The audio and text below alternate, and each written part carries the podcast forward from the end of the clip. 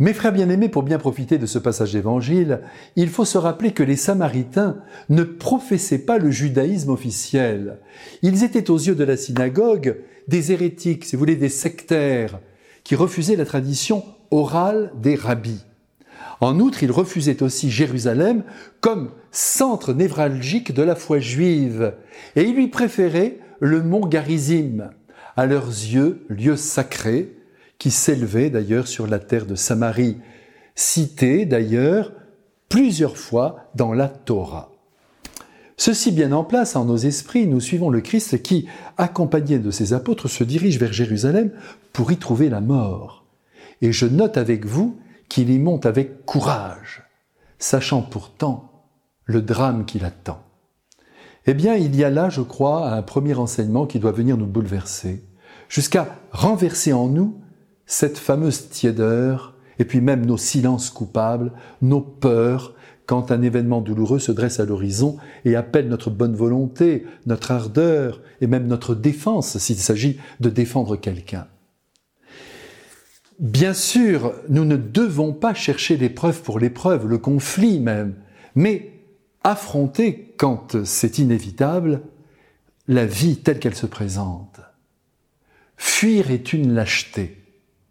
Rester dans son coin, protéger ses acquis est une horreur, étrangère à la pensée du Christ qui, lui, a toujours dit ce qu'il pensait en s'exposant, quoi qu'il pouvait lui en coûter. Et ça lui a coûté cher, et bien sûr, ça lui a coûté la vie. Qui perd sa vie la gagne, a dit Jésus. Alors armons notre courage, affrontons la vie avec tout ce qu'elle exige de nous, et ainsi entraînés, jour après jour, nous parviendrons quand la souffrance et la mort sonneront à notre porte, du moins je l'espère, à leur ouvrir avec confiance et détermination. Si vous prenez un cadavre et que vous le jetez du haut d'un fleuve, il va descendre sans résistance.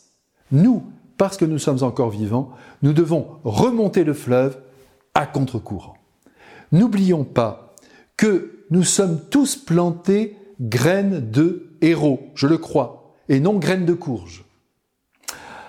Alors qu'il est en route pour Jérusalem, je reviens à Jésus, il décide d'envoyer en éclaireur des messagers, et pas des moindres puisqu'il s'agit de Jacques et de Jean, les deux frères.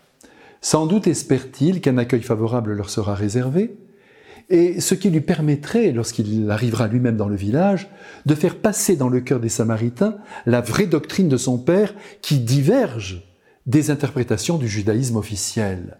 Vous vous souvenez que dans son dialogue avec la Samaritaine, déjà sur la question de Jérusalem, centre du judaïsme, Jésus avait rappelé que le lieu importait peu pour son Père, que celui-ci cherchait avant tout des adorateurs, en esprit et en vérité. Et cette position pourrait peut-être déjà créer un point de contact avec les Samaritains. C'est ce que Jésus espère, mais voilà que ces derniers ne sont pas prêts à accueillir notre Jésus enfermés qu'ils sont, eux aussi, dans leur certitude. Aujourd'hui, il y a encore des personnes qui font remonter leurs idées au Christ, alors que celles-ci ne sont que les leurs. Esprits bornés, étroits, qui profanent l'Évangile avec la meilleure intention du monde. Et c'est pourquoi il faut pardonner leur fixité. De leur côté, Jacques et Jean, en voyant que leur Christ est refusé, ont envie d'exterminer le peuple samaritain en faisant tomber le feu du ciel. C'est incroyable. Apparemment, ils en ont le pouvoir, mais Jésus les bloque, sans doute déçus par leur désir de vengeance. Car lui, Jésus, n'extermine personne, il ne rejette personne, il ne condamne personne, il espère toujours en l'âme humaine qui peut du jour au lendemain se relever et marcher dans la belle lumière de son Père.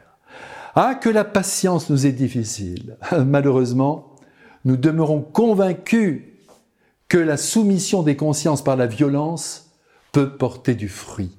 Jésus, lui, n'y croit absolument pas. C'est l'amour qui change les cœurs. Certes, l'effet de l'amour n'est pas celui d'un coup de canon, mais il se révèle plus fécond en fin de course. Il suffit d'attendre. Que Dieu, notre Père, nous en persuade en nous bénissant. Amen.